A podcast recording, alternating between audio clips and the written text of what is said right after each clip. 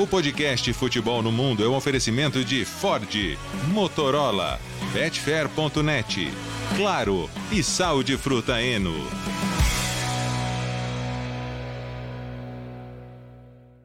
Alô Brasil, olá para você que é fã de esportes, podcast Futebol no Mundo 248 está no ar, claro, em ritmo de janela de transferências. Hoje mais uma vez com Leonardo Bertozzi, com Jean Oddi e com Mário Marra, diretamente de Londres, ou estava em Londres, agora não mais, porque pelo jeito está nos canais ESPN. Que tal Londres, Mário Marra?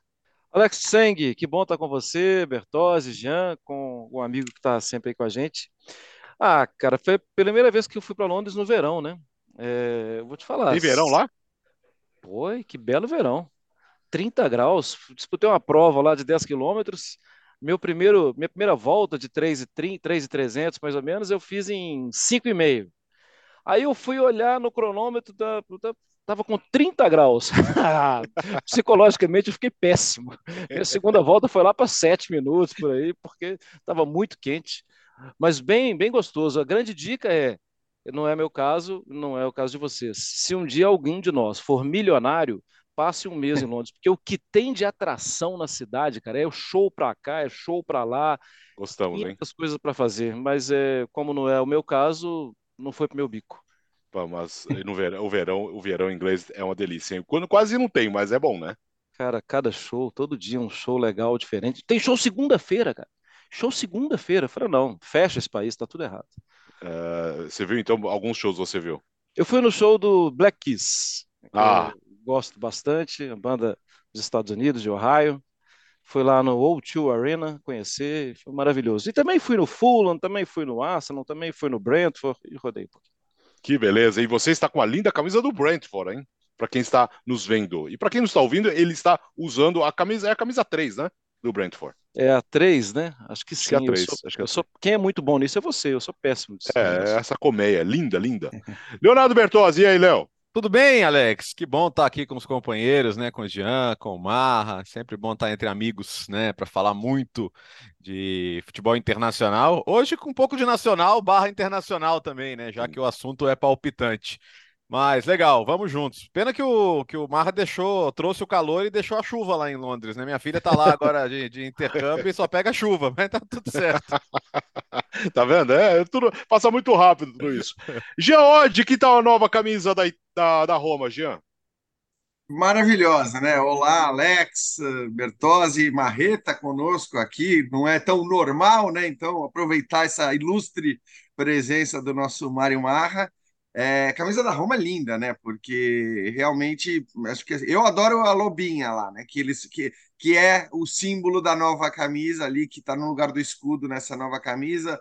Acho que as cores da camisa da Roma são sempre especiais. A camisa costuma ser uma camisa muito bonita, mas essa nova camisa realmente está especial demais. Vamos ver a temporada, né? Vamos ver a temporada. A gente pode dizer que a última foi legal, apesar da derrota na, na final da, da Liga Europa, mas vamos ver agora como vamos passar as coisas dentro de campo. Bem vestido, o time estará.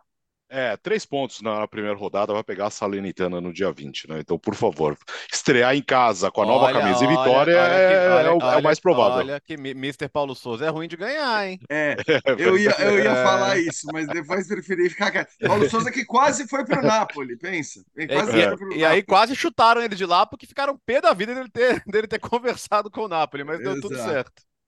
Vamos lá, começamos com. Uh com o Real Madrid, no caso Carlo Ancelotti, barra seleção brasileira. É, tudo indica que ele vai assumir a seleção brasileira, mas ele não falou ainda, né, Léo? Não, e nem vai falar, Alex. É, esse é o ponto, né? Temos. Essa semana tudo ficou mais claro, né, em relação a quem vai ser o técnico da seleção brasileira nos primeiros jogos das eliminatórias, né? Qual é o plano da CBF e para quando é o plano da CBF. O plano da CBF é ter o Carlo Ancelotti para a Copa América.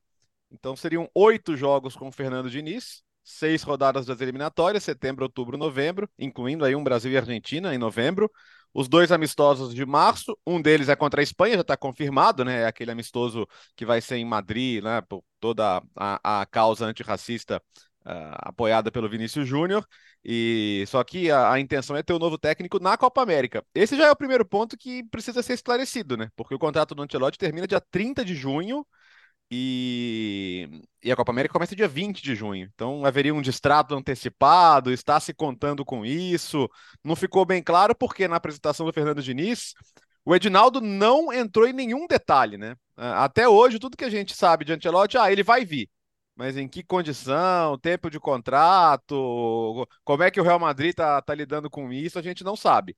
É, então, assim, acho que tem coisas que eu acho boas, tem coisas que eu acho ruins o que eu acho bom. A escolha do Diniz por si só, eu acho que é um difícil negar que ele é um bom treinador, que tem boas ideias de jogo, que os jogadores que ele dirige gostam de jogar com ele e para ele, é, que ele é capaz de transformar os jogadores que o Brasil tem num bom time de futebol. E o lado negativo para mim é um técnico da seleção brasileira compartilhar o seu trabalho com o clube. Acho que não, não, não é um trabalho, já que o, o Marra está voltando de Londres, né? Acho que não é um trabalho part-time né? É, isso aí de dirigir seleção e clube ao mesmo tempo é no futebol manager é lindo, você consegue fazer tudo agora. Na vida real, cara, assim, você precisa um observar os adversários da seleção, sabe? Com, com, com dedicação integral, viajar para ver os jogos, viajar para falar com os jogadores, com os técnicos dos times dos jogadores, é o mínimo que se espera. E ele não vai poder fazer isso. Então, é, essa é a parte que eu não gosto, essa é a parte que eu acho que não deveria ser assim. É, como tá muito claro que, é, que as pessoas vão achar bom ou ruim de acordo com o que acontecer na Copa do Mundo, então, no final das contas, a gente vai demorar para saber se valeu a pena ou não. Mas a, num primeiro momento, eu não gosto da seleção brasileira ter um técnico uh, de, de, meio período. Tá? Não gosto. Eu acho que não deveria ser assim. Acho que o, o, o trabalho feito dentro do futebol brasileiro deveria ser um pouquinho mais sério do que isso. É, sabe o que, que é curioso, Léo? Que eu acho que assim, primeiro que eu tenho certeza absoluta que se o Ramon tivesse vencido os dois últimos jogos, três últimos jogos com facilidade, se a seleção brasileira tivesse ido bem nessas partidas, não, não, nem se discutiria a chegada de um novo técnico com a certeza da chegada do Ancelotti lá para frente. Então, primeiro que essa demanda de ter um outro treinador interino, ela nasce, obviamente, dos maus resultados e das más atuações da seleção brasileira.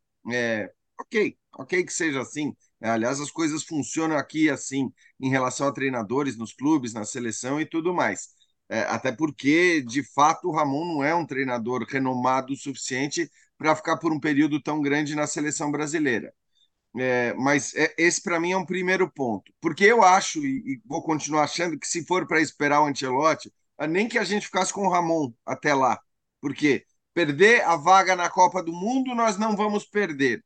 É, agora fala-se, inclusive, na chegada do Ancelotti antes da Copa América. Claro, em cima da Copa América, não é que ele vai chegar com o seu trabalho montado, pelo contrário, vai começar a trabalhar na Copa América, mas de qualquer forma, como o que vale aqui é a Copa do Mundo e só a Copa do Mundo, a gente não dá para a Copa América o peso que o europeu, por exemplo, dá a Euro. Eu, eu uhum. sou daqueles que acham que, bom, se é para esperar o Ancelotti para 2024, beleza, vamos esperar e pagar o preço que for para ter este treinador desse nível, porque nós não temos um treinador desse nível hoje no futebol brasileiro.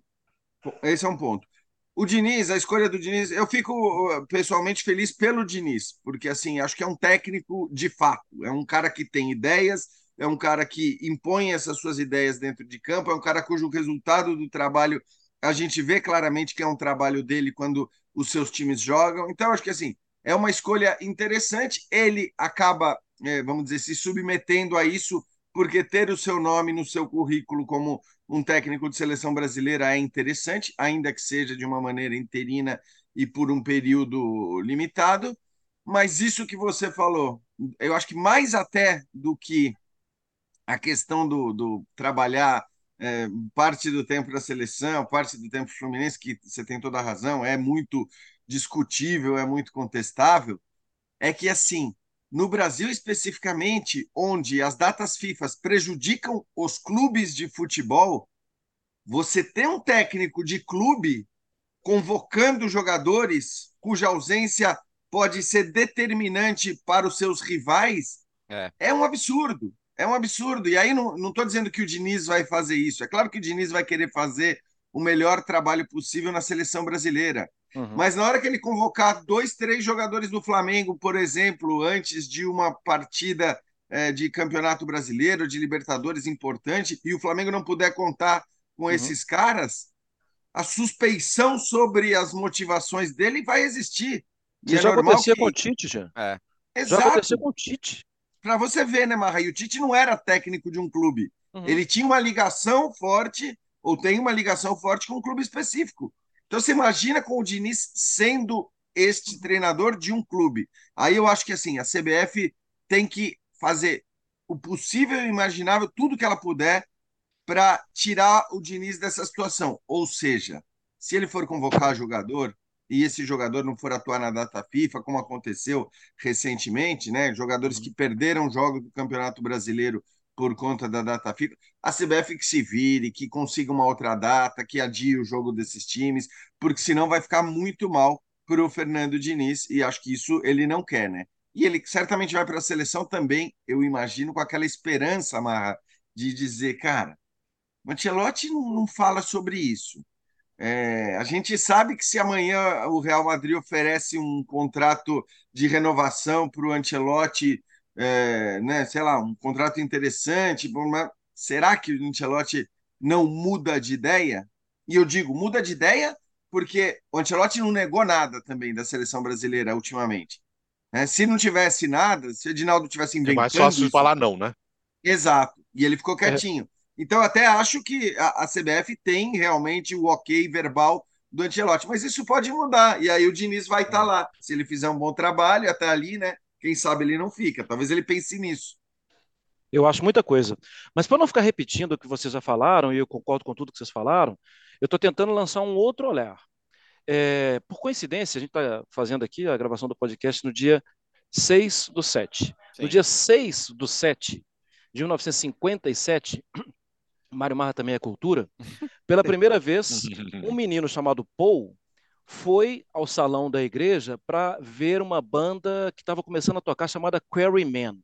Em 1957. Ele vai chegar, gente. Em 1957, é. um menino de 15 anos ou 16 foi encontrar uma bandinha que estava tocando lá, que tinha um menino chamado John tocando. E o primeiro encontro entre Paul e John foi hoje, em 1957. Eu estou tentando olhar para frente e percebendo que Uh, o Leicester faz uma escolha pelo Maresca. É uma escolha completamente autoral. Eu quero buscar alguma coisa que esse cara pode me oferecer de trabalho diferente. O Burnley vai buscar o Company. O Company não era um técnico renomado. O Company era o Company que estava iniciando uma carreira, mas o Company pode me oferecer isso aqui. Então é isso aqui que eu quero.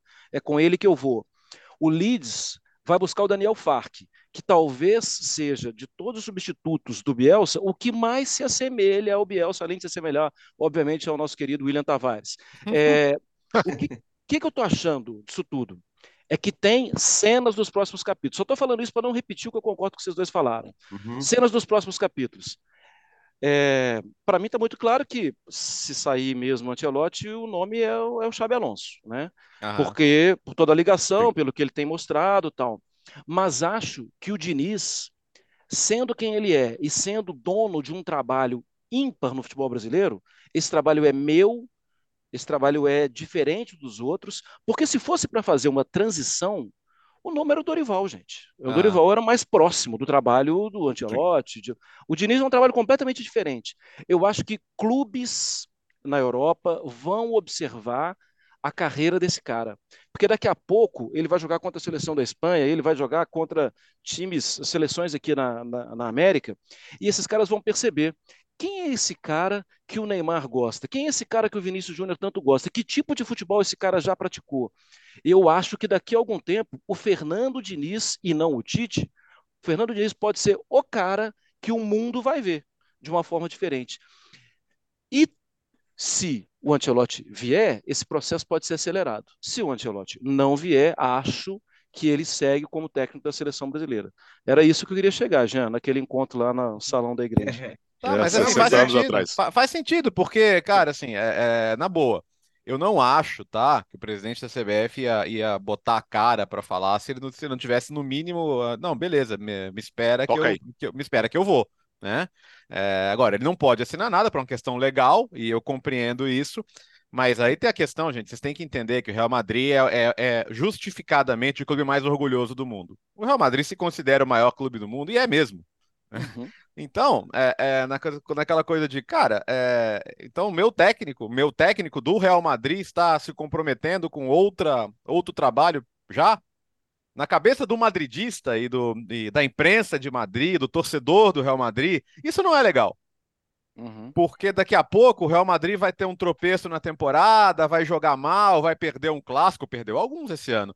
Ah, mas olha o Ancelotti já, hein? Já, já vai do, já quer ir pro Brasil, vai de uma vez, filhão, né? Vai, fica empatando aqui, não, né? E também é uma imprensa que adora achar culpado, né? Olha, é, Parecendo é. com uma que a gente conhece. Manchete toda mas, hora. mas é engraçado que, que, é isso. Talvez ela, ela comece a apontar o dedo para o Ancelotti se as coisas eventualmente desandarem eh, é. por lá nessa temporada. Porque, por enquanto, o que a gente vê de, de reflexo na imprensa espanhola é a negação. É Sim. dizer, não, imagina, os caras estão viajando, os caras estão falando, né? A CBF está dizendo isso, mas o Ancelotti já deixou claro que não é verdade e tal. E, e para mim, agora está muito claro que, como o Edinaldo falou de maneira mais direta, né? Dizendo, não, ele vem, ele vai chegar e tal. É, e, e o Ancelotti não negou, é evidente que existe ali uma conversa, um acordo entre eles, ainda que não formal, porque não pode ser formalizado, para que ele chegue. É, mas por enquanto o que a gente vê na Espanha é esse sentimento de. É, outro dia eu via dois ou três artigos no Marca em que os caras, o título parecia que era uma absoluta negativa daquilo que a gente estava divulgando por aqui. Uhum. E no fim você vai ler a notícia, não tem nenhuma negação em relação, porque ninguém falou que o Ancelotti assinou um contrato com a CBF até porque ele não poderia fazê-lo. Quer dizer, o Ancelotti ele tem um acordo, mas ele não disse que vem. É, agora, então, eles se negam a acreditar nessa possibilidade, acho que talvez por aquilo que o Bertozzi falou, né? É. Não, ninguém vai trocar o Real Madrid por nada, nem mesmo pela seleção brasileira. Quando, na verdade, você tem muitos motivos para entender essa eventual troca que o Ancelotti vai fazer, porque é uma mudança de vida também, é uma mudança é, de intensidade no trabalho, né? É quase de que demanda, de profissão de, já. É. De viagem. É isso, muda a profissão. Perfeito, Marco. É. Se for, uma é temporada mais ou, se for uma temporada mais ou menos, eu acho que ah, já deu o que tinha que dar, vai, vai você. A minha questão é, vamos supor que o Real Madrid, agora recebendo o Jude Bellingham, né? É, imagina se vem o Mbappé, né? Mbappé vamos falar daqui a pouco, mas é, se, se, o Real Madrid deita e rola. Cara, joga uma bola melhor que a da última temporada, que não foi boa, uh, e voa. É, existe Sim. a possibilidade do Real Madrid chegar para o Ancelotti e falar, cara, porque assim, eu falei que os jogadores gostam de jogar pro Diniz, e, e os relatos são que sim, né? Embora ele tenha tido questões pessoais com um, com o outro, é, o jogador gosta da maneira que ele propõe o jogo. O, os jogadores que jogam pro Ancelotti adoram jogar para ele. Pergunta se os é. brasileiros, pergunta se os brasileiros do Real Madrid não estão animados tê-lo na seleção brasileira. Os atuais e os antigos, como o Casemiro. Esses caras são é. avalistas do Ancelotti também. Então, o Real Madrid pode muito bem chegar para ele e falar: "Não, Ancelotti, fica aí, Fica cara. mais aí. Fica mais, pô. Sabe? Por, que, que você vai sair, cara? Aqui, aqui todo é. mundo te ama. Acho que, acho que essa que é a questão. Uh, uhum. Não, não do, do, Real Madrid perceber que o melhor para ele, Real Madrid, é que o Ancelotti fique. Então, não, e não tem nenhum é, absurdo em, em, no time jogar mais, o time jogar bem. O time é bom, é, e não tem nenhum absurdo, e depois de conquistar, conquistar, conquistar, falar, ah, vamos ficar aí mais um tempo, porque a gente gosta de você. É. É, eu só tenho uma coisa que eu não consigo ainda vislumbrar como seria a reação, como seria a postura geral, dado que no Brasil a gente, enfim, olha acima de tudo para o resultado, né? para o que acontece ali no placar, né, para a movimentação dos placares. A gente vai ter o Diniz com. São quatro datas FIFA, né? Não, acho que não são, são oito jogos. São, são quatro, mas... é, é, é, que falta um jogo marcado para março, né? Se, se for marcado. Isso, por enquanto são sete jogos é, marcados, isso, né? Isso. É. E, e aí eu fico imaginando só o que. É, porque o Diniz é um técnico competente. As pessoas eh, acho que assim, podem discutir se gostam, se não gostam do estilo, se é, se é o mais vencedor, se não é o mais vencedor, mas ele é um técnico competente para impor aquilo que ele é, tem de ideia do futebol, ele consegue fazer com que isso se reflita dentro de campo. E aí eu fico pensando, ele vai ter os melhores jogadores do Brasil à disposição. Eu fico pensando se, se ele faz a seleção voar nessa, nessas sete, oito é, jogos que ele tem pela frente. É. Claro, nós estamos falando do Carlo Ancelotti, então não é um negócio que você fala, hum, mas será que vale mesmo a pena trazer esse cara, tal? Com qualquer outro nome menor, talvez isso a gente não, não tenha nem dúvida do que aconteceria do ponto de vista da opinião pública e tudo mais.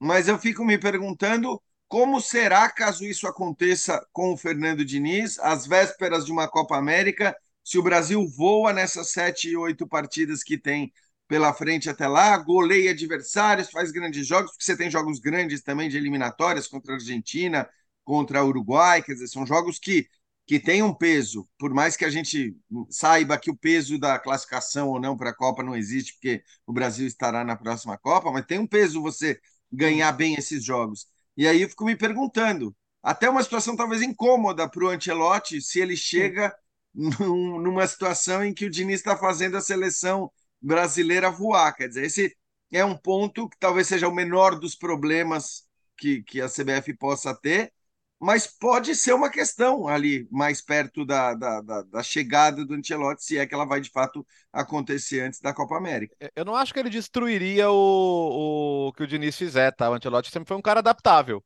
Ele Verdade. não é um cara que tem um estilo de jogo a, a, a, associado às suas ideias, né? Ele, é, ele, é um cara. Ele se mostrou ao longo da carreira um cara bastante adaptável, né? Desde os tempos de, de Milan, é, praticamente. Mas, mas eu não faria, eu não daria a Copa América para ele, para ser bem sincero. Não, nem Por... dá. Porque o trabalho é todo do é, outro. Exato. Então, porque, porque eu, eu, acho que foi a coisa que mais me pegou assim da, da, da coletiva do Edinaldo, falando, não, a gente espera o novo técnico para a Copa América. Ah, não só pela questão burocrática que eu falei, né? É, é, tem, tem uma parte que está entre os dois contratos, mas porque de fato ele não vai ter preparado o time. E vamos supor que o Real Madrid chegue à final da Champions. Não é nenhum absurdo, né? O Madrid na final da Champions. Acontece com alguma frequência. De novo, é, volta e meia tá lá. Então já, a gente já vai estar tá invadindo junho de novo. Então aí, aí quer dizer, que hora que ele vai, vai observar, vai convocar. Aí para mim vale a mesma coisa que eu falei pro Diniz. Não dá para ninguém cobrar e ninguém esperar que o Antelote comece a trabalhar para a seleção brasileira durante a temporada. Porque aí ele não tá sendo correto com o time dele. Porque no caso do Diniz, pelo menos o Fluminense falou, beleza. É. O que eu, como Fluminense, não faria, tá? Eu falaria para a CBF, quer levar o meu técnico, pague a multa e leve o meu técnico, mas senão não. Uhum. Eu não, eu não toparia como clube. Não é, toparia. Mas, rapidamente até assim, a própria nota do Fluminense mostra que ele está bastante incomodado, né? É. Quando ele lembra naquele penúltimo parágrafo, é, muitos técnicos, inclusive aqui no Brasil e outras uhum. seleções, já dirigiram, sim, sim, mas muitos, qual foi o último? Vai, você vai demorar um tempinho para pesquisar. Foi, foi o Luxemburgo tal. e por é. meio ano, né? Pois é. E, e, e um, meio, é, um meio ano pós-Copa, assim, mas ainda assim só meio ano. E há 20 anos, né? Há é. mais de 20 anos. E nem tinha tantos jogos assim pós-Copa, né? Era só um ou dois Teve jogos. Teve o Leão também com o esporte, né? O Leão Sim, com o esporte fez é, um período de. Finalzinho de, de 2000, verdade. Rapaz, tomei uma patada do Leão em 2000. Né? ah, bom, também não, não foi exclusividade sua, né, Léo? Teve isso? Teve. É, o Leão, na, é. o Leão naquela época era tipo o Vanderlei Luxemburgo é. hoje. Qualquer é. pergunta que os caras vão, e aí, né? Vanderlei, é assim, Vanderlei, bom dia, tudo bem? Deixa eu explicar uma coisa para é. você. Deixa eu explicar uma coisa para você. Por, por, que bom dia? Por que bom dia? Porque assim, na minha época, a gente. Caramba, tá muito doido. Bom, mas vamos voltar pro futebol Ah, pô, queremos saber dessas histórias depois, hein, Léo? Tá, beleza. Ah, no ar, você quer saber? Tá bom. Ah! então, é, vocês conseguem imaginar o, Diniz, só para fechar o assunto, é, assistente técnico, hum. depois de ter assumido? É, é, é depois de fazer, sei lá, oito, nove jogos. Só se ele tivesse um super plano de carreira, Alex. Um super plano de carreira. É tipo no de, sentido de, de, ser, de suceder de, depois. De ser, sei lá, de ser o Joaquim Low do Jürgen Klinsmann, de ser esse, de ser esse cara, assim, tipo, é, é a CBF inicialmente quis fazer isso com o Xavi e o Tite, né, lembra? Aí hum. o Xavi não quis, mas queriam trazer o Xavi para trabalhar com o Tite e posteriormente com vistas a assumir a seleção brasileira. Então, eu acho que se, se fosse o caso, assim, é, você vai ser o auxiliar, porque eu vejo você como técnico do novo ciclo. Eu acho que valeria. Ele é jovem ainda, né? É um cara que tem, tem um potencial gigante. Agora, isso que o Marra falou dele ser um cara com, com visibilidade internacional e Sim. a partir daí, isso para mim é muito real. A As ponto de que assim, vão aparecer. To, todo Sim. mundo olha é. to, no, no, no, no, universo de, de do futebol, todo mundo olha todo mundo, né? E o técnico brasileiro mais olhado lá fora é o Diniz. Hoje você vem em comunidades na internet, no Twitter, em fóruns de análise, as pessoas olham o Fluminense jogar e falam, pô, por quê? Porque, olha, é interessante isso aqui, hein? Eu vejo o Campeonato Brasileiro e, e, e isso aqui é muito diferente. Então, deixa eu entender o que, que é isso aqui. A gente tem agora o, o Farioli, né, que é um jovem italiano que, que assumiu o Nice, 34 anos, trabalhou com o Deserve, estava na Turquia, e entre as várias influências dele, ele fala, ó, o Fernando Diniz é uma das minhas influências. Então, é, é o técnico mais, brasileiro mais estudado no mundo. É, é, ou seja, pode ser que a ideia dele seja trabalhar fora do Brasil. Mas é. eu, eu, acho que se tem um plano de carreira para ele dentro da CBF, ele poderia cogitar também. Então, a questão é que assim, o, o plano de carreira dentro da a CBF, vamos lá, a gente está partindo do pressuposto que Ancelotti chega em junho de 2024, tá? Sim. Uhum. É, e eu, e a, a, minha questão é, o primeiro, o Diniz é um técnico com uma identidade muito clara, com ideias, ele é um técnico meio dogmático, né? Quer dizer, ele não é como outros técnicos e isso não é demérito, tá? Falar o uhum. contrário. Quer dizer, o próprio Ancelotti que o Bertozzi citou, eu acho que é, o, o Ancelotti é isso. O Ancelotti ele não tem aquela coisa de ah, eu vou jogar assim, eu vou jogar assado. Ele não é Defende o, uma bandeira acima é. de tudo. Exato. Não. Ele não é o Guardiola e ele não é o Mourinho. Quer dizer, ele, ele tem, ele, ele consegue, né? Acho que alternar o tipo de jogo de acordo com o elenco, de acordo com aquilo que ele recebe e tudo mais. Agora, você ter um cara abaixo de você com tantas convicções e com tantas ideias e tendo trabalhado um tempo como técnico, claro que pode ser do interesse eh, do, do próprio Diniz por motivos óbvios, né? Nós estamos falando do Carlo Ancelotti, então Uhum. Aí a questão se ah, é assistente, não é assistente, ou se integra, sei lá, você pode falar, é uma comissão fixa da CBF, quer dizer, você tem outras maneiras de nomear a, o cargo, o eventual cargo que o Diniz passa a ter, se ele, que ele continua tendo na CBF depois da chegada do Ancelotti. Claro que pode ser interessante para ele nesse aspecto, mas eu vejo o Diniz como um cara com ideias muito claras e, e, a necessidade de impor essas ideias do jeito dele e tal, talvez dificulte, né? Ele, ele ser um cara que vai ficar ali né, ainda que com um monstro da história do futebol, aprendendo e olhando e eventualmente dando opiniões ou sugestões de, de mudança ou de, ou de trabalhos específicos. Enfim, Eu... vamos ter que esperar. É tudo muito difícil, né? A gente conseguir prever o que vai acontecer nesse, nesse embrólio todo. Para mim, de qualquer forma, acho que assim, só para reforçar, eu acho que o Brasil, dentro do que tem todos esses problemas que a gente já falou, de próprio conflito de interesse, mas o Brasil estará em boas mãos, uhum. é, seja nos próximos meses, é, ainda que não o modelo ideal, seja depois a partir de junho de 2024. Isso não quer dizer que vai ganhar a Copa, mas pelo menos em relação aos nomes escolhidos e, e, definidos pela CBF, eu acho que são nomes né, de competência indiscutível, claro, patamares completamente diferentes, mas a seleção vai estar em boas mãos aí nos, nos próximos anos, eu diria. Eu acho que o torcedor do Fluminense já percebeu, Alex, que a volta da exclusividade 100%, hum, isso parece que não está no, não tá no pacote. É, o Fernando Diniz deve ou ficar na seleção brasileira ou buscar o mundo. Eu acho que esse é um caminho natural para ele. E eu, se sou torcedor do Fluminense, ia ficar muito bravo com isso, porque é, porque não tem outro que faça do mesmo jeito que ele faz. Outros fazem que levam a títulos, e fácil, né? Tanto que o Diniz não é um grande colecionador de taças, mas do mesmo jeito que faz o Diniz, não. Para mim, o caminho dele é ou é, é internacional, não o de Porto Alegre, é internacional, ou seleções, seleção brasileira, ou fora do Brasil.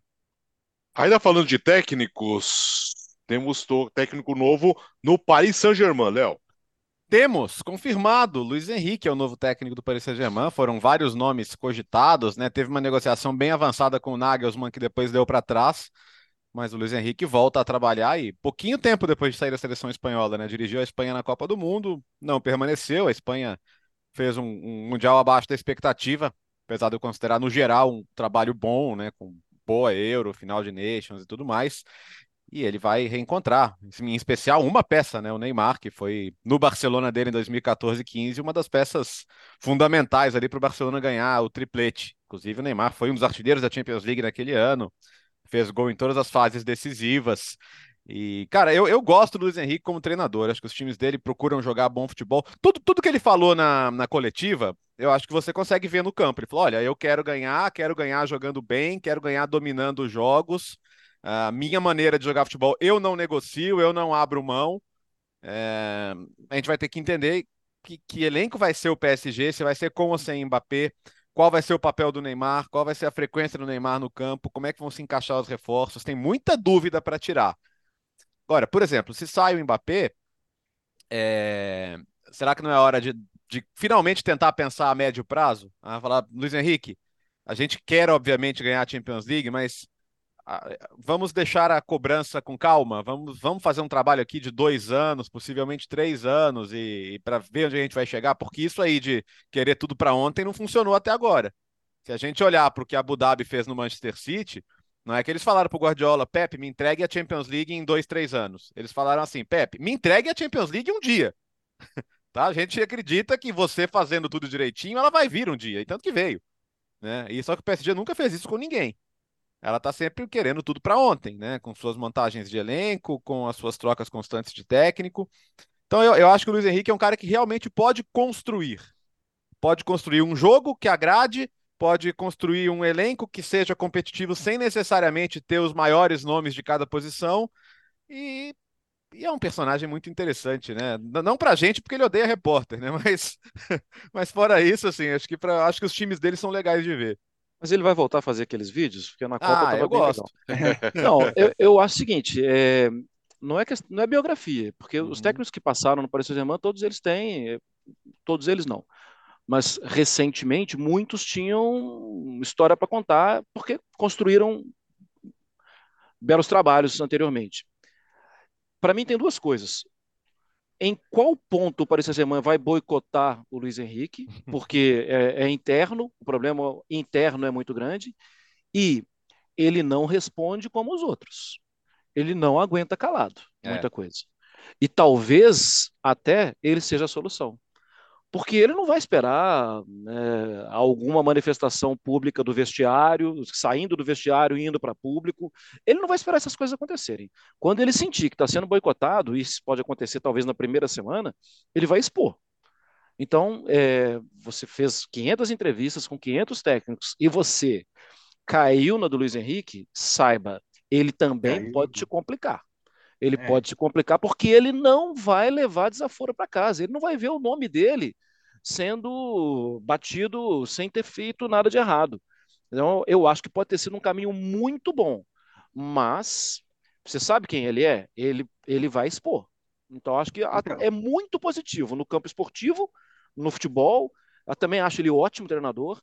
E acho que é positivo para um crescimento do Paris Saint-Germain, se o Paris Saint-Germain estiver disposto a enfrentar.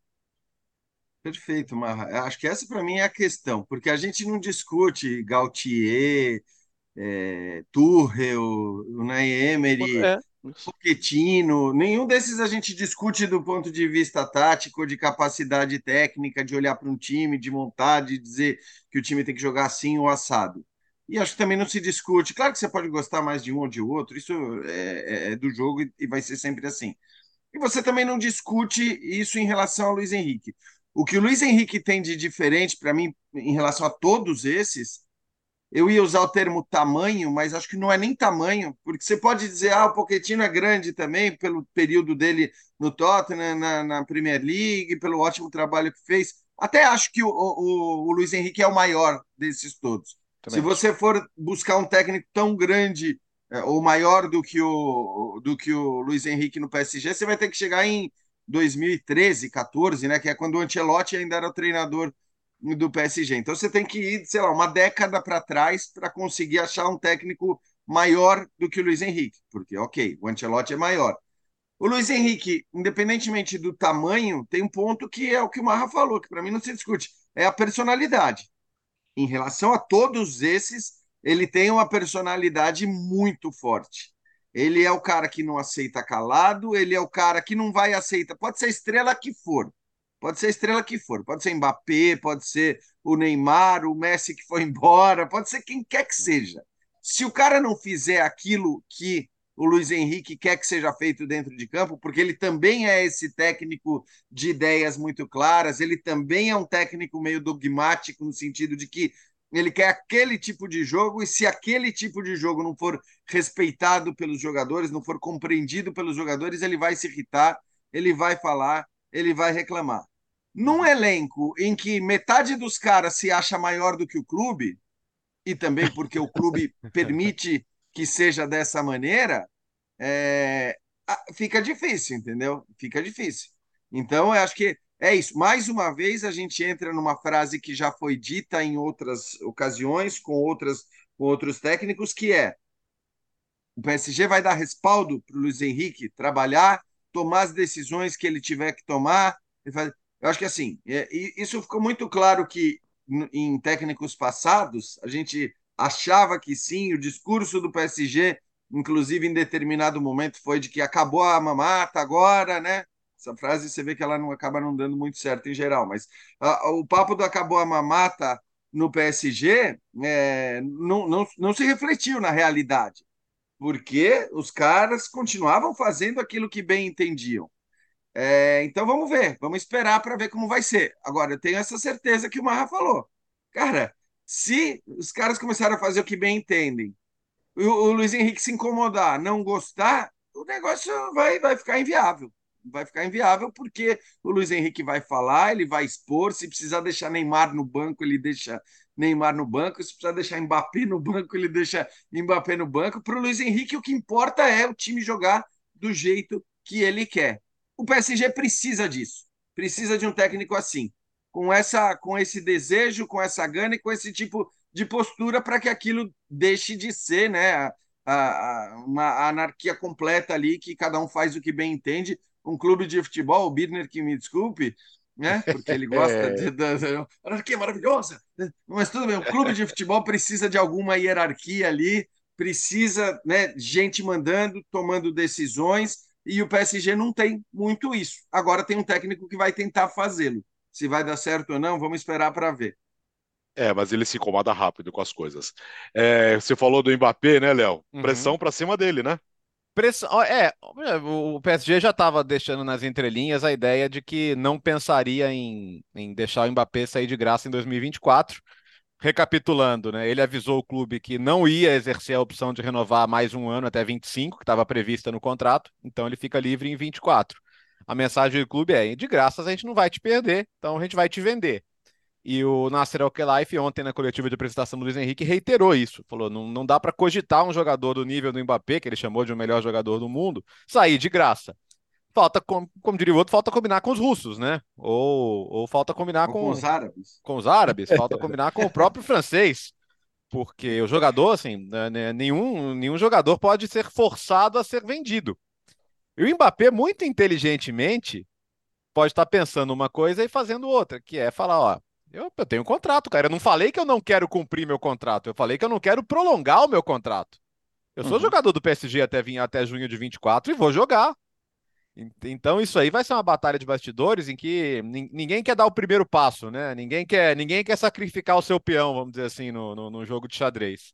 E o que, que o PSG não quer, e que o, que o Nasser falou na coletiva, e falou inclusive numa entrevista ao Le Parisien, não quer deixar isso chegar muito na reta final do mercado porque você pode ficar enfraquecido. E o que, que ele pode fazer se o Mbappé falar, não, não vou? Ele pode, ele pode afastar o Mbappé? Ele pode falar, Mbappé, a partir de agora você vai treinar em separado.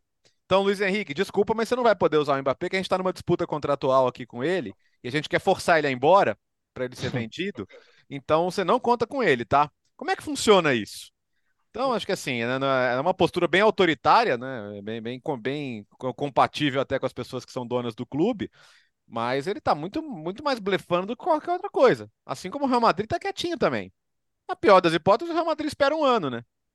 Então, essa história, é, todo mundo fala, ah, mas o Real Madrid pode pagar 150 milhões, 200 milhões.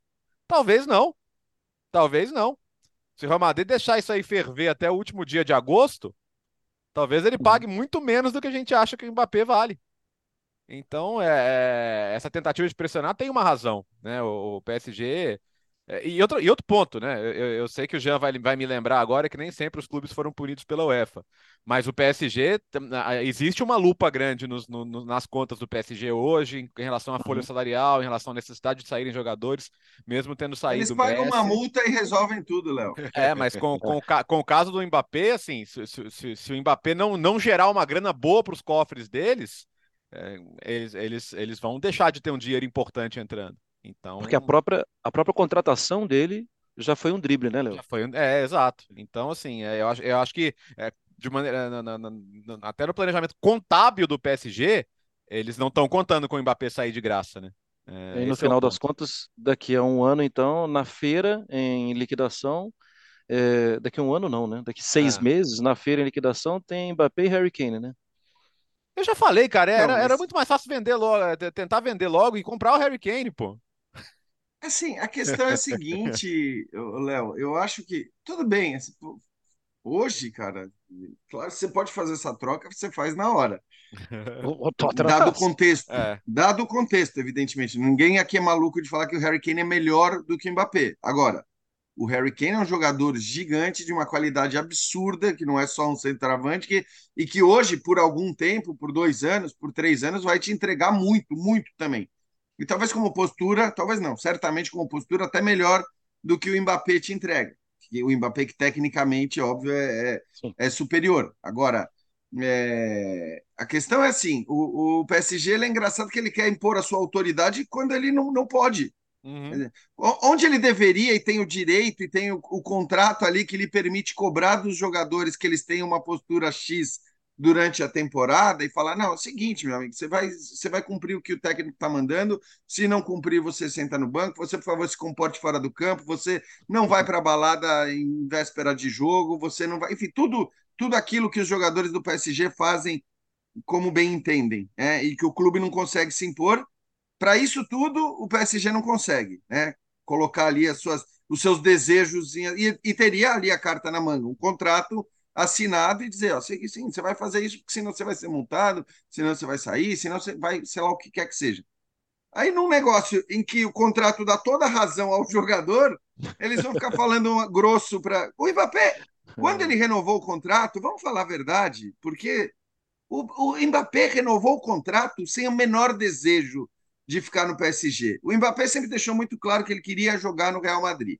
Aí vem presidente, vem primeiro-ministro, vem o Papa, vem todo mundo pedir com um caminhão de dinheiro absurdo, um salário absolutamente incompatível com o próprio eh, eh, a linha de salários do futebol europeu e oferece isso para o cara. Ele falou: tá bom, eu vou renovar, eu vou ficar, uhum. fico mais um pouco aqui.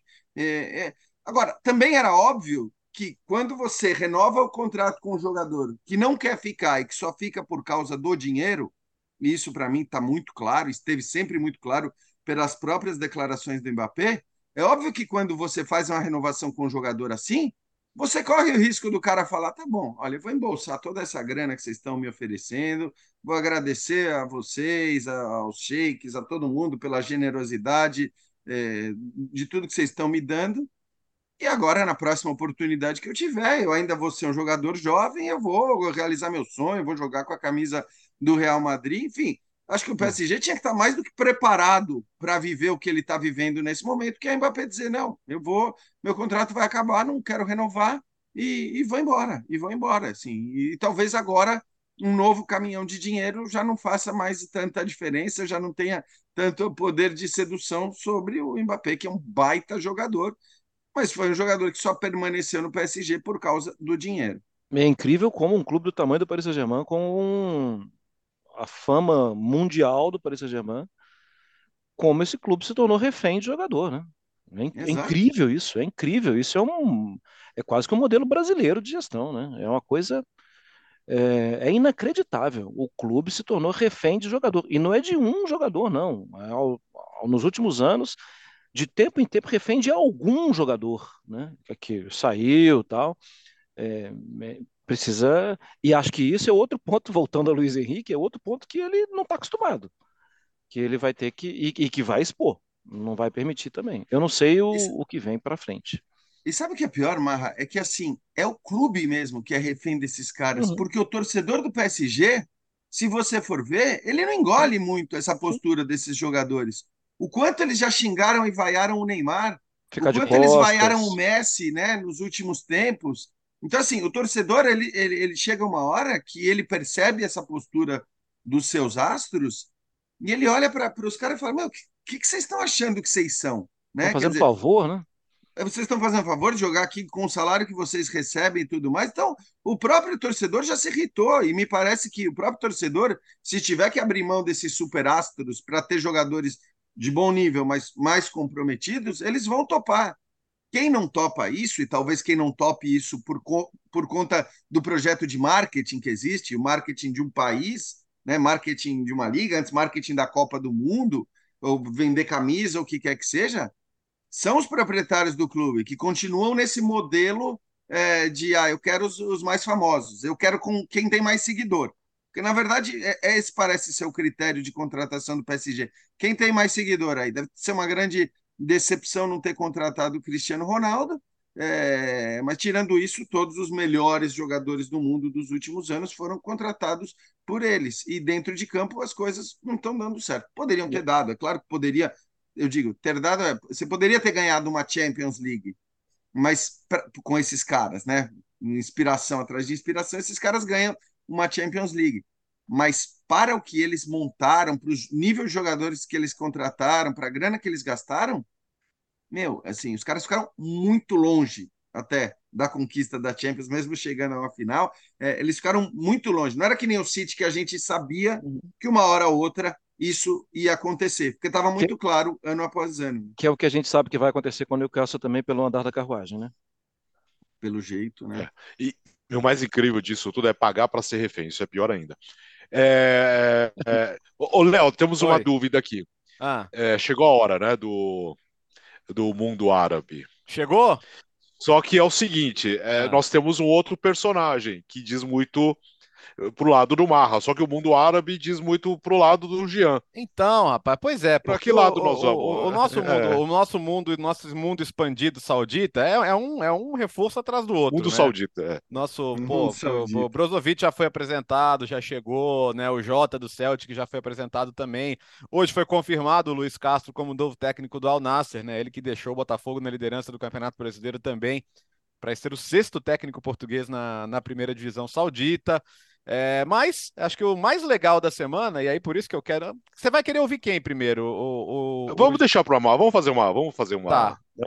Vamos, homenagem o, para o Mar é menos frequente, então assim, eu queria ouvir o que significa para Mário Marra ver Bob Firmino indo jogar no Al Ali da Arábia Saudita e não, sei lá, em outro time europeu, né? Dói menos, Mário Marra? Como é, como é que é isso para você? É, acho que dói menos sim. É, para mim, a última temporada do Firmino foi surpreendente. Hum. porque ele estava descendo a ladeira, né? Era claramente da, da turma que formava o ataque titular histórico e vencedor do Liverpool. Era o primeiro que você percebia, é, já é normal ver o Bob Firmino no banco tal. Só que na última temporada ele respondeu demais, né? Fazendo gol, sendo muito importante, gols grandes, né? Gols importantes em jogos grandes. E ele voltou a entregar. É, mas eu tinha as minhas desconfianças em relação à sequência, porque o futebol dele exige muito do físico e exige que. Porque o físico tem que acompanhar aquela cabeça, né? A, a cabeça. O, o Firmino tem momentos de genialidade. Ele pensa algumas coisas e que quando ele conseguia a sinapse funcionava, né, que saía do cérebro lá para as pernas, uau, o Salah fazia um golaço, o Mané fazia um golaço, porque ele colocava os caras na cara do gol. De um tempo para cá, a cabeça continuava funcionando muito bem e a perna não executava tanto. Então eu não acho, Léo, apesar da imprensa de Liverpool estava esperando, né? Ah, ele vai para o Real Madrid, ele vai para o Barcelona. Ele...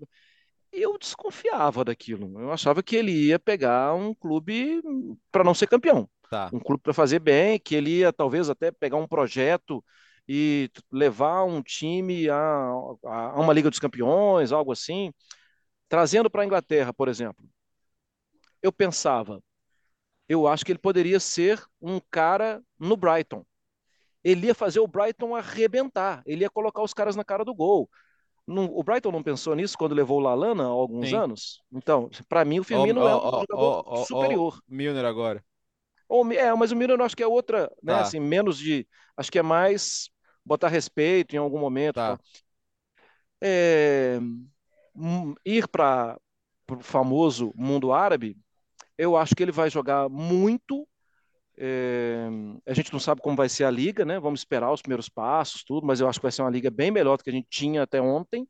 É, mas, eu, mas é dentro do que eu mais ou menos, sabe, assim, ou vai para o Brighton ou vai ser um grande vencedor ou um grande condutor de uma equipe em mercados menos com, com menor holofote. Acho que ele buscou essa segunda opção.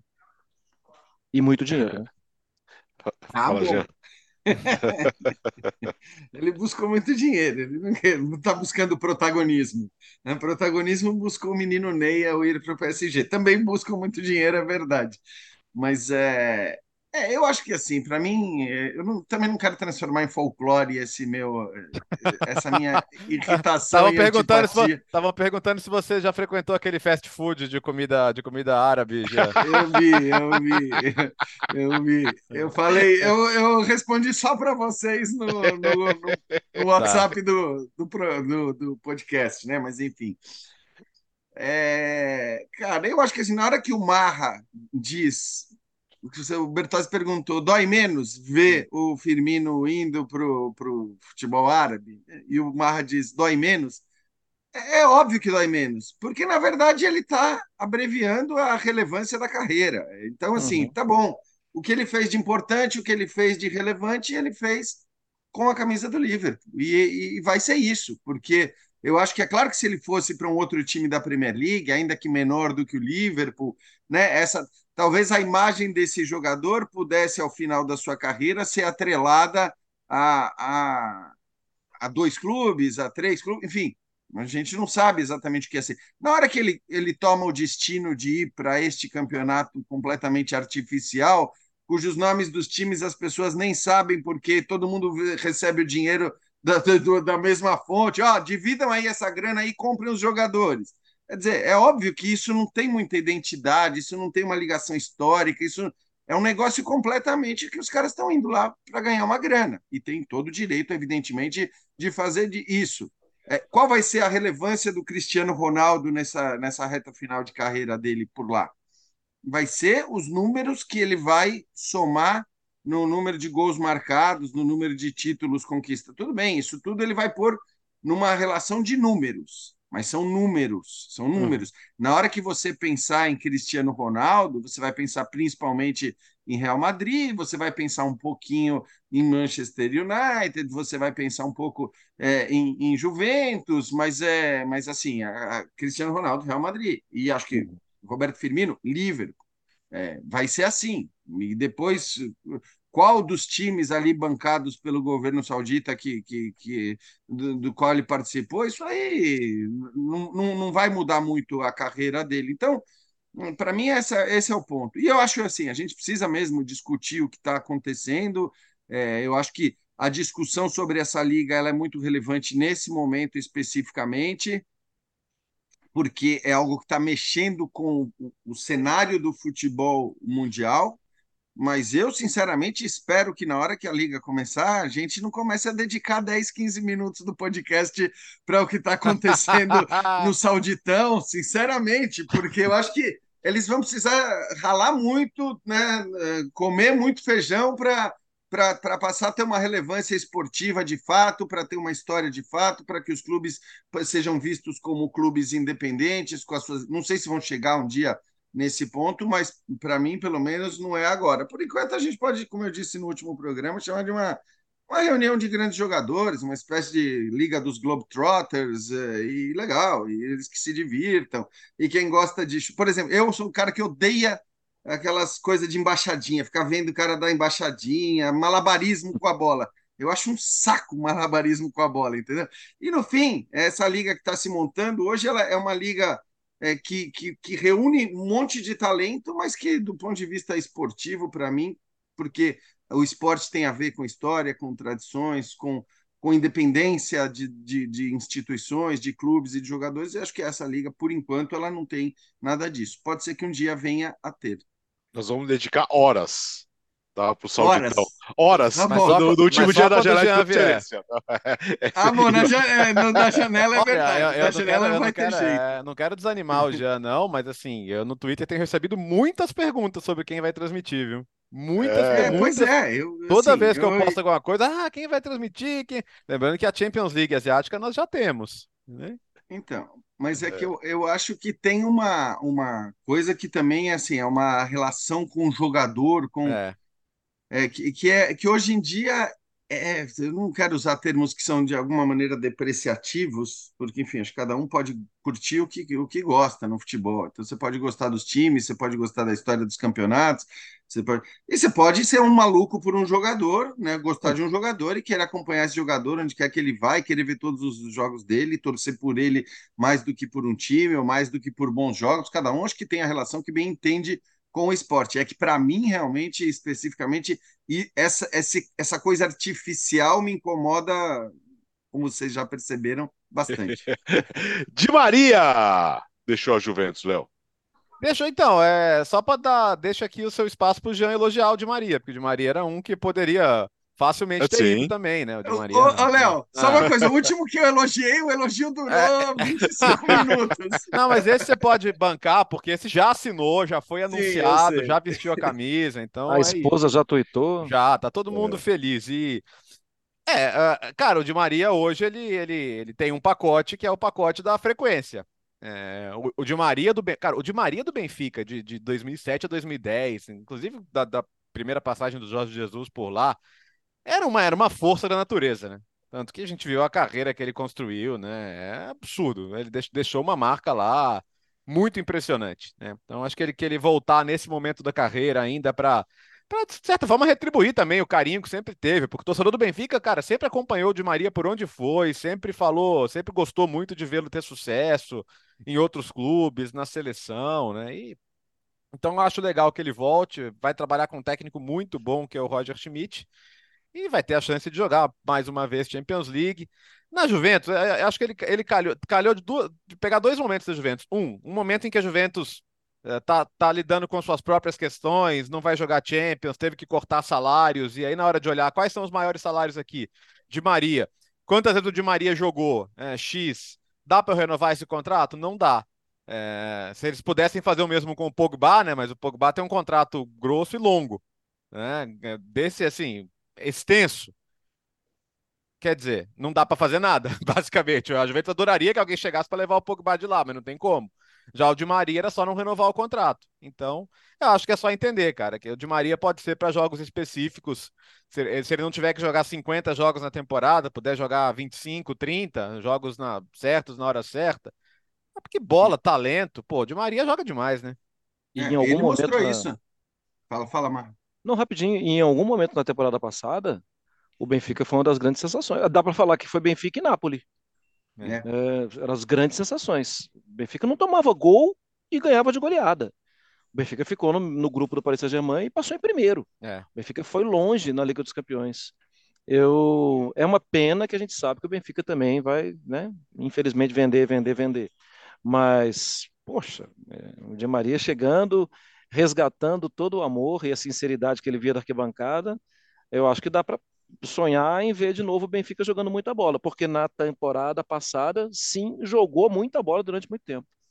É, o Benfica, você disse, e eu diria que também o de Maria, né, Marra? Em jogos uhum. específicos, como falou o Bertozzi, Copa, né? porque uhum. na Copa ele fez uma Copa espetacular, mas também na Copa teve problemas físicos eh, que o tiraram de boa parte dos, dos jogos. É, na própria Juventus, eu diria que os melhores momentos da Juventus e até o avanço da Juventus na Liga Europa é, se deveu ao, ao, bom momento do Di Maria.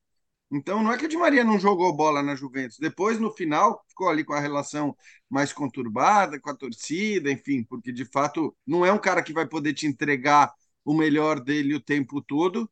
Mas se o clube tiver um plano, se o clube conseguir dosar e se ele continuar mostrando o interesse que, que mostrou para mim na última temporada de estar tá, é, bem nos momentos mais importantes, eu acho que ele pode ser muito útil. Ele é um jogador tecnicamente indiscutível, claro que tem essa questão física muito pesada, mas é um jogador é, é um jogador que, que teve ótimos momentos na temporada passada e como você disse, vai para um time que vai mudar, que perde peças importantes, é, que já perdeu uma, né? O Enzo no meio da temporada, que talvez inclusive tenha uhum. influenciado para que o Benfica não tenha conseguido manter ali na reta final de temporada a qualidade que mostrou na primeira parte. É, mas é um time que tem, tem, tem méritos, tem qualidades, com um jogador que também tem méritos e qualidades, acho que pode ser interessante para ele. E né? Reforçando o que o Léo disse, parabéns para o Di Maria, que falou: eu quero continuar no futebol, que conta no futebol relevante e vai disputar a Champions League. Parabéns, Di Maria! ó, Do... homenagem ao Di Maria aqui. Boa, ó, agasalho, aqui, ah, boletomzinho da Argentina. É, Léo, dois destaques. Primeiro, Real Madrid, informação. Informação, foi anunciado agora pela manhã, o Alex, a contratação do, do Arda Güler, Uh, desculpa, Opa. Gustavo, deve estar errada a pronúncia, mas. É, é. Güler. do Gustavo. É. é. Arda Güler, é, o garoto de 18 anos, fenômeno do Fenerbahçe, camisa 10 do Fenerbahçe. A gente já, já, sabia que ele ia ter uma transferência grande chegando aí, né? É, a gente acompanhou muito é, futebol turco, competições internacionais e seleção turca também já.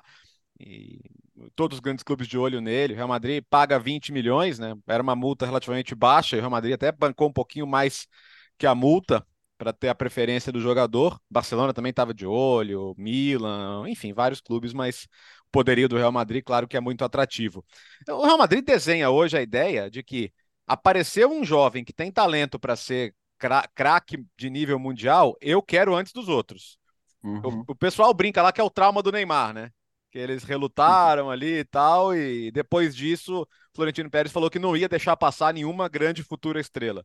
Tanto que a... que ele precisa limpar é, o planeta, claro, né? Você não vai conseguir todas, mas, puxa, acho que a, a taxa de aproveitamento está bem boa, né? Se a gente considerar Vinícius Rodrigo, são hoje jogadores fundamentais e campeões nem todo mundo você conseguiu espaço, mas, mas alguns até em outros times mostraram que eram muito bons. O Odegar, por Odegar, exemplo. É. Né? O Arsenal tá de olho já nessa contratação sim, de hoje. Sim, sim. Opa, daqui a cinco anos é meu, opa. O, o, o, o, Take Cubo, né, que não, não, não teve espaço uhum. no Real Madrid, mas foi um dos principais jogadores da Real Sociedade em La Liga, classificado para a Champions League na última temporada. Então, não sei se no Real Madrid, tá?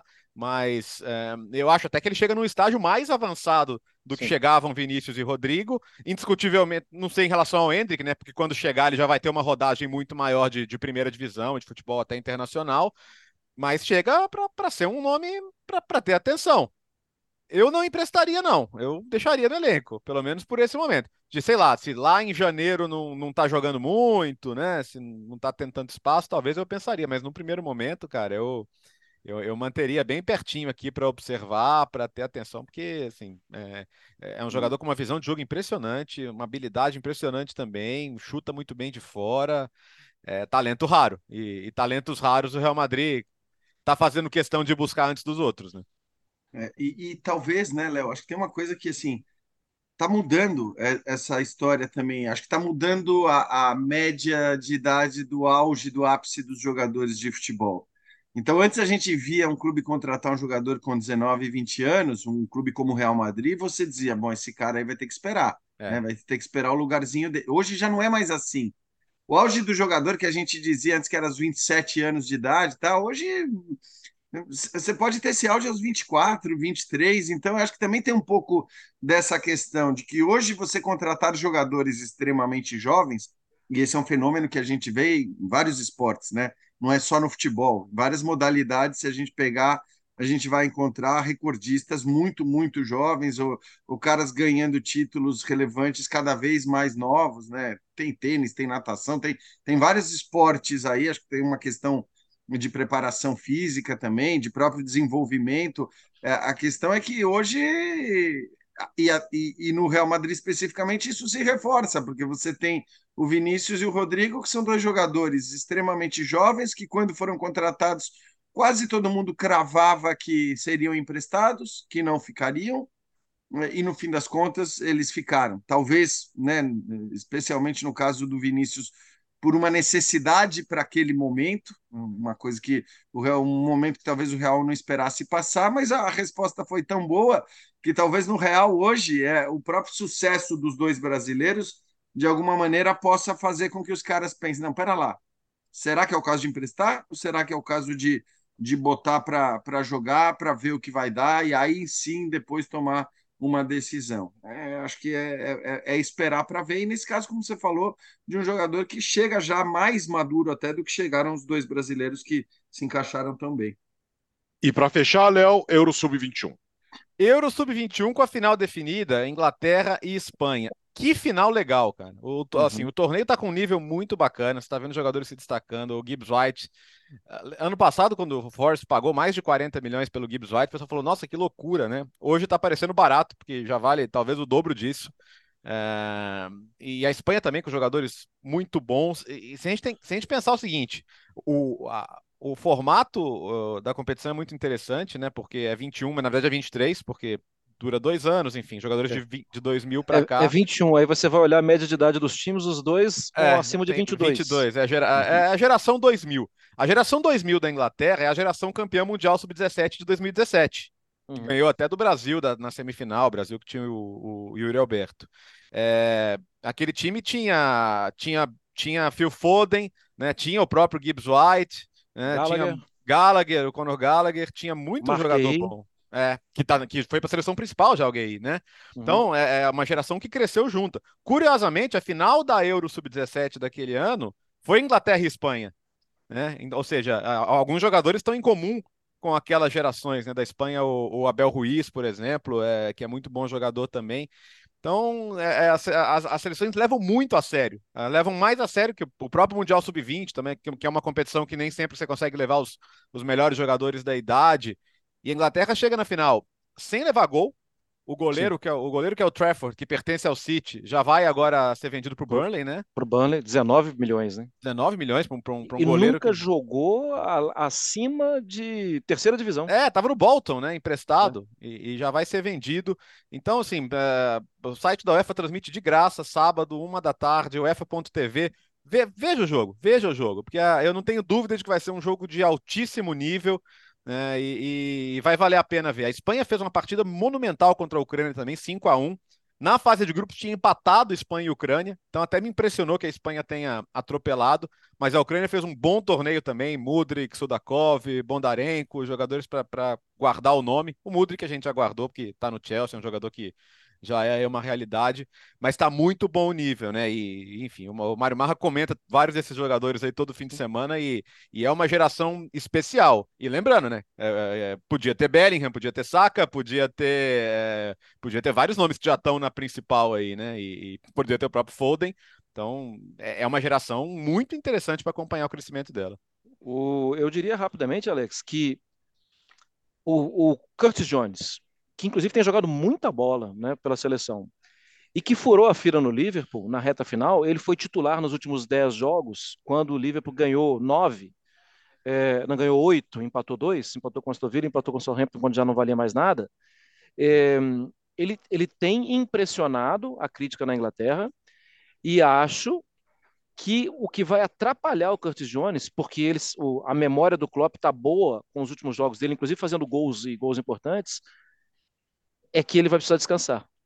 Porque senão, pelo que ele jogou agora na Euro e pelo que ele jogou na reta final de Premier League, acho que ele começaria como titular na Premier League. Mas como ele vai precisar ter férias, uhum. eu acho que ele vai acabar sendo prejudicado nisso. Mas pra, eu, se fosse no início da temporada, eu ia falar, isso é um absurdo que o Mário Marra está falando. Mas pelo que eu vi do final da temporada e pelo que eu estou vendo agora, acho que é menos um dinheiro que o Liverpool vai precisar contratar gastar.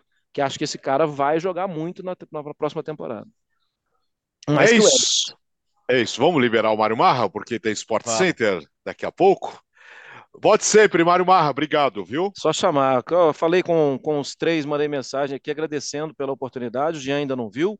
E agradecendo não pelo vi, nível, nível do bate-papo. Uau, que saudade. É isso. Volte sempre, tá? Obrigado, viu? Valeu. Obrigado. Valeu, Léo. Bom fim Va de semana aí. Valeu. Segunda-feira, 249. Então, quer dizer, semana que vem é 250. Número redondo, temos que caprichar, hein? E Gustavo Alves tá chegando por aí. Precisamos marcar aquele, aquele encontro, hein? É, pra pois é. Corrigir tá todas as pronúncias é. erradas. Toda, toda, ele, ele, tá com, ele, tá com, cinco podcasts retroativos para ouvir e corrigir as pronúncias. Tenho algumas horas no avião, viu, para ouvir. Tá, tá, tá saindo de Madrid. Então tem 12 horas para ouvir bastante. Valeu, Jean. Valeu, valeu, amigos. Um abraço a todos aí. Bom, bom estar contigo, Marreta, também. Esse valeu, Jean. Valeu! Bom fim de semana. Segunda-feira tem mais podcast Futebol no Mundo. Obrigado sempre pela sua audiência. O podcast Futebol no Mundo, um dos mais ouvidos do Brasil. Valeu! O podcast Futebol no Mundo é um oferecimento de Ford, Motorola, Betfair.net, Claro e Sal de Fruta Eno.